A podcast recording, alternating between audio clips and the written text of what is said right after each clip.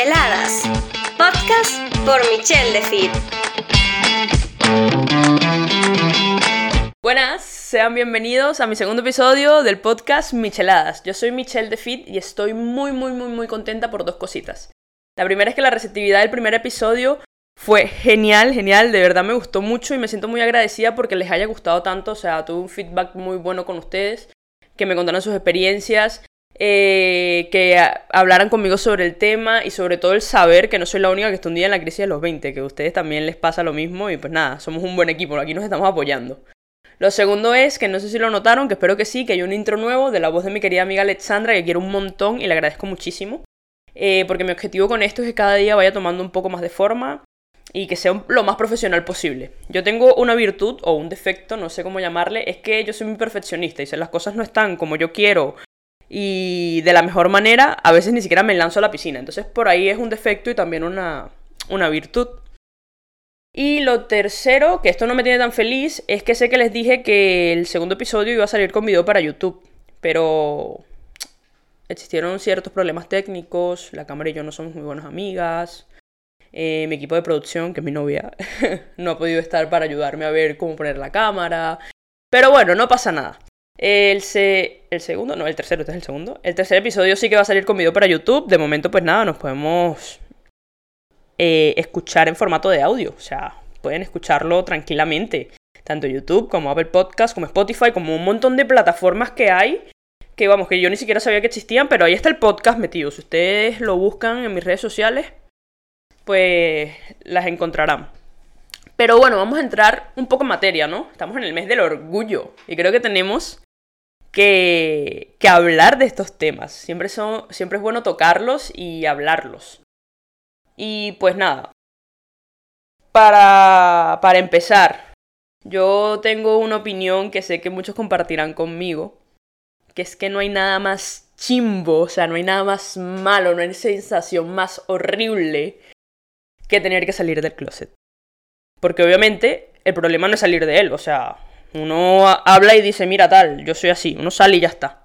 El problema es lo que viene antes y en mi caso fue lo que vino después. O sea, los nervios de antes de no saber cómo contárselo a la persona que se la quieras que se lo quieras contar porque de repente todavía no sabes muy bien qué es lo que te está pasando. Y los nervios de después por cómo quedan las cosas, si quedan bien o mal. Mi historia con este tema es un poco extensa y muy loca. Y mucha gente tiene la facilidad y la suerte de no vivir un mal momento cuando van a luz a conocer quiénes son y cómo se sienten. Mi caso fue totalmente el contrario. Y creo que siempre es bueno, sea bueno o malo, o sea, si tu caso se vuelve malo o se vuelve bueno, siempre es bueno, valga la redundancia, hablarlo y decirlo. Y no quedarse con ese sentir por dentro y no quedarse tan reprimidos, porque hablarlo hace que simplemente como que te liberes de una presión enorme. Este episodio será tipo story time, o sea, no lo tengo muy claro. Yo cuando sentí atracción por una chica por primera vez estaba muy pequeña, simplemente no le presté atención porque no sabía lo que era eso. Cuando a los años lo fui descubriendo, y para que se hagan una pequeña idea, tengo 24 años y descubrí que me gustaban las chicas tipo a los 14 y no fue hasta los dos, hasta hace dos años que lo hice público con mi familia, ojo, mis amigos siempre lo supieron. Pero hasta hace dos años, o sea, con mi familia, hace dos años, o sea, digamos que es una media de 8 y 10 años en el closet, donde yo no hablaba, donde yo pues me escondía mucho, tenía que usar muchas técnicas para que mis padres no me descubrieran, para que mi familia no se enterara, pero claro, ¿Qué pasa? Que es que nosotros somos muy ingenuos. Bueno, en mi caso, yo era muy ingenua y yo pensaba que nadie lo sabía. Yo decía, no, no, no, si yo me escondo y si yo hago esto, pues nadie se va a enterar, no sé qué. Pero claro, hay cosas que son muy notorias. Por ejemplo, tienes ya 18 años y pues no has hablado con tu mamá de qué chico te gusta. Y tienes ya 20 y no has llevado a ningún noviecito a la casa. Entonces es como, vale, pero no pasa nada, yo sigo escondida y tal. Eh, son cosas que son muy obvias, pero sé que muchas personas que no están a favor de de que un hijo, un sobrino, un nieto o lo que sea le salga homosexual, esas personas viven como que con esa ilusión de que a pesar de que ellos ya saben que, que tu hijo, nieto, sobrino es gay, eh, ellos viven con la ilusión de que tú le lleves un novio a la casa. Y es que eso no, eso no va a pasar. Eso no va a pasar nunca. Entonces tú vives, ellos viven con esa ilusión y tú vives pensando, no, es que ellos no lo saben todavía. Cuando sí lo saben, solamente que no lo aceptan. Entonces yo en mi caso tuve que agarrar a mi familia hace dos años, los senté una rueda entera y les dije, miren, esto es así, así, así, así. Fue muy liberador, estuve muy nerviosa, lloré muchísimo, me sentí como, wow, por fin hablé, por fin lo dije. Pero, claro, luego de eso vienen situaciones que tú no te esperas. Entonces, pues, hay dos caminos. Que está el camino, digamos que fácil, por así decirlo, que es cuando después de que lo dices, eh, pues te aceptan tranquilamente, sin ningún problema. Y luego está el camino donde mm, les cuesta, les cuesta más. Pero ¿por qué a estas personas les cuesta tanto? Porque sé que muchos han vivido la experiencia mala. Y nos hemos preguntado por qué. ¿Por qué, porque les cuesta? ¿Por qué no me aceptan? ¿Por qué no me aman? ¿Por qué no me quieren? Entonces, este mensaje es como para las dos partes. Tanto los padres, eh, abuelos, tíos, lo que sea. Como para las personas que salen del closet. O sea, al final no es fácil para ninguno de los dos lados. No es fácil para ellos, que son de otra generación, que vienen con otros pensamientos, que ha sido una crianza distinta a la nuestra. No es fácil para ellos aceptarlo y entender que, pues, como que esa vida que ellos tenían planeada para ti en su cabeza, que es un mundo que ellos tienen en su cabeza, se va, pues, digamos que a la mierda, pero en verdad no, porque las cosas no cambian, simplemente que es que tus gustos no son los normales por, eh, puestos por la sociedad. Simplemente pues te gustan las personas de tu mismo sexo y ya está. Y cuando hablo de que le gustan las personas de su mismo sexo, también entro mucho en la gente, en tema con la gente que es transgénero, con la gente que, que se identifica como no binaria, o sea, todos.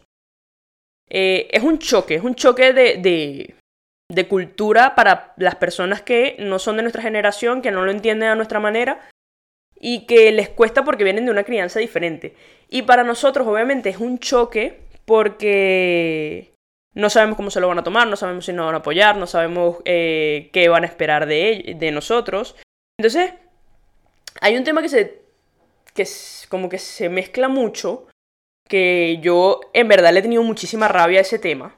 Y es que piensan que porque eres homosexual, transgénero, lo que sea que seas, ya eres drogadicto, ya te vas a prostituir, ya te vas a acostar con 4.000 personas. Y eso no es así, señores, eso no es así. Yo nada más quiero un amorcito bonito, que ya lo tengo, por cierto, que por eso decidí salir del closet en su momento. Eh, yo nada más quiero un amorcito bonito con una casita bonita, teniendo perros, hijos en algún futuro o no. Y, y ya está, vivir un amor normal. Simplemente que pues mis gustos no son los mismos que los de mis tías. Si a ellos les gustan los hombres, pues bien, pero a mí me gustan las chicas. Entonces es como que son esas cositas. Y la verdad es que parte y parte la pasa mal. La pasa mal la persona que lo dice porque se siente juzgada, porque se siente reprimida, porque no sabe qué va a pasar, por millones de cosas, y la pasa mal las personas a quien se lo decimos porque no se lo esperaban, pues porque ellos no piensan igual que nosotros, porque tienen un pensamiento un poco más antiguo. Entonces yo creo que es cuestión de ayudarnos entre todos, es cuestión de que eh, nosotros pongamos de nuestra parte para entender su punto, pero ellos también pongan de su parte para entender nuestro punto. Que no es que, ay, es que yo soy gay y, como ahora soy gay, pues creo en que todo está bien, pues la pedofilia, que secuestren niños, no sé qué, cosas así. No, no, o sea, no hay que ligar los temas. La lucha simplemente es que no se nos denigre. La lucha simplemente es que no se nos deje a un lado, que no se nos juzgue, que no nos digan cómo actuar, cómo no actuar. Simplemente queremos ser aceptados, o sea, porque es que hace poco, hace nada, estaba viendo Instagram y estuve viendo un video de un influencer venezolano muy famoso, donde él hablaba de que el Día del Orgullo LGTBI era un día de... El, día de la inclusión excluyente. ¿Por qué? Porque no hay un día del hétero. Porque no sé qué. Es como, a ver, no te focalices en que no hay un día del hétero. No te focalices en que no hay un día del hombre, por así decirlo. Focalízate en que hay un día del orgullo porque antes, y siguen, o sea, todavía en, tiempo real, pasaban y siguen pasando cosas a personas que no se lo merecen. O sea, yo simplemente quiero ir de la mano con mi pareja por la calle y que nadie me diga nada. O que dos hombres no se sientan eh, que tienen toda la, la posibilidad de morbosearnos porque somos dos chicas agarradas de la mano, porque pues no entiendo por qué, pero a muchos hombres como que les da mucho morbo eso, y que si van dos chicos agarrados de la mano, nadie tiene el derecho de decirles nada. O sea, porque simplemente nosotros queremos vivir nuestra vida y no necesitamos que, que alguien nos diga cómo vivirla. Ahora, si tú me dices que no, que es que los homosexuales, en gran parte, o todos, eh, son ladrones, se drogan, matan, violan, pues ya yo diría, vale, las cosas se están yendo por otro lado. Pero el Día del Orgullo como tal y el mes del orgullo como tal se celebra no porque nosotros queramos salir a la calle, incluso no me considero yo que yo celebro ese día, la verdad, simplemente pues como que le tengo ese respeto porque debo, porque soy parte de la comunidad, como muchos. Pero yo no salgo a marchar ni nada de esas cosas. Y la gente generaliza mucho. En esas marchas se ven eh, millones de situaciones, pues personas desnudas, personas haciendo lo que les da la gana realmente, y ya todo el mundo cree que todas las personas que somos homosexuales somos así, y no es así, ¿no? Pero bueno, que ese día se celebra principalmente porque hay algo por qué luchar. O sea, que este mes se celebra porque todavía hay algo por qué luchar. Si no hubiese nada por qué luchar, si nosotros de verdad fuésemos personas incluidas en la sociedad, si nosotros de verdad no tuviésemos ningún problema a la hora de salir, no sintiéramos miedo por si nos pegan en la calle, por si nos dicen algo, por si nos hacen algo, entonces este día no existiría. Y no existe un día del hetero, señores, no existe un día del heterosexual, de la heterosexualidad, porque no hay ningún problema con la gente heterosexual. Porque si tú vas por la calle con tu pareja de la mano, nadie te va a decir nada. Porque si tú le das un beso a tu pareja en la calle, nadie te va a decir nada, nadie te va a golpear, nadie te va a hacer nada. Por eso existe el mes del orgullo y no es porque nosotros celebremos que somos aquí los más gays del, mundo, los más homosexuales, botamos plumas, desprendemos eh, colores, no, es porque hay una lucha detrás de eso. Entonces, yo a mi parecer pienso y creo que estos temas hay que darle mucha voz, estos temas hay que hablarlos mucho, hay que investigar mucho de por qué eh, se están celebrando estos temas, que por qué está en tendencia, o sea, hay que investigarlos antes de hablar, antes de opinar, antes de hacer una... antes de juzgar a alguien por ser lo que es, por sentirse como se siente o antes de pensar, incluso, yo creo que esto es lo más importante, antes de pensar que tu mundo se acaba, porque tu hijo, tu nieto, tu sobrino, tu lo que sea, simplemente no tira para el bando que tú quieres que tire. Y cuando hablo de que no tira para el bando que tú quieres que tire, es que, que a tu hijo hombre le gustan los hombres y que a tu hija mujer le gustan las mujeres. Hay algo detrás de eso. No cambiamos nuestra personalidad nunca pero sin embargo existiría muchísima más confianza entre las familias si se nos permitiese hablar, si se nos permitiese contar. Obviamente yo adoro a mi familia, yo la... Bueno, mi familia para mí lo es todo. Ha habido un cambio enorme en todo, en todo este tema con respecto a, a mi atracción hacia las mujeres. Pero yo hablo ya a esas familias que, que no lo ven, que no lo ven así. La gente tiene que pararse antes de hablar. O sea, tenemos que pensar qué es lo que estamos diciendo, cómo podemos ofender al otro. No porque, no es que vamos a decir, bueno, no, no voy a decir color azul porque a esa persona le ofende. No, de verdad, vamos a hablar de cosas que de verdad ofenden. Vamos a hablar de cosas que de verdad joden al otro, que de verdad lo lastiman. Entonces vamos a pararnos a pensar un poco, porque es que a mí no me gustaría que me juzgaran por lo que sea, porque yo qué sé, porque uso pantalones largos en verano. No lo hago porque me muero de calor, pero es un ejemplo. Entonces, antes de hablar con odio, antes de hablar desde la ignorancia, porque mucha gente habla desde la ignorancia, vamos a pensar, vamos a investigar, vamos a saber qué decir, cómo decirlo y con qué tacto decirlo, porque nosotros lo pasamos bastante mal, sinceramente.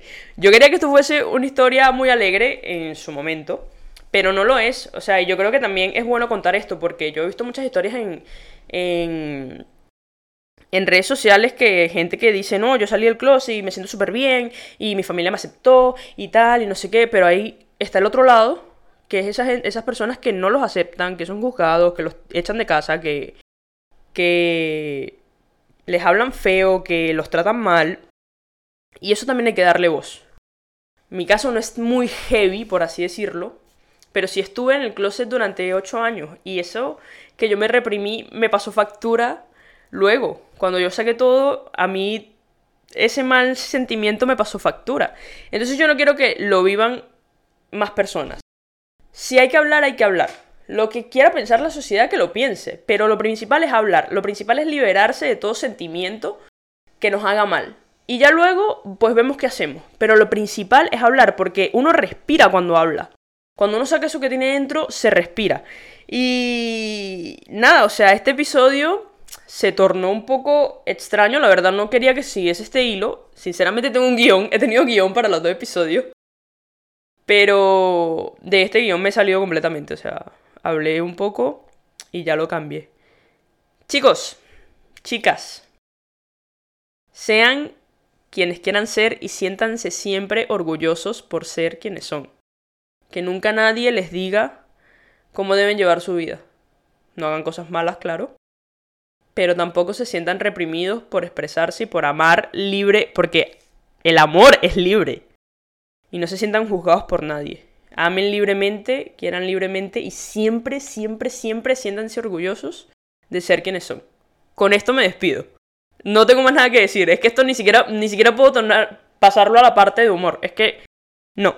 Me despido con esto y ya está. Todos los miércoles por Apple Podcasts, Spotify, YouTube y un montón de plataformas que ahorita no recuerdo, pero ya luego se las contaré. Muchísimas gracias. Adiós.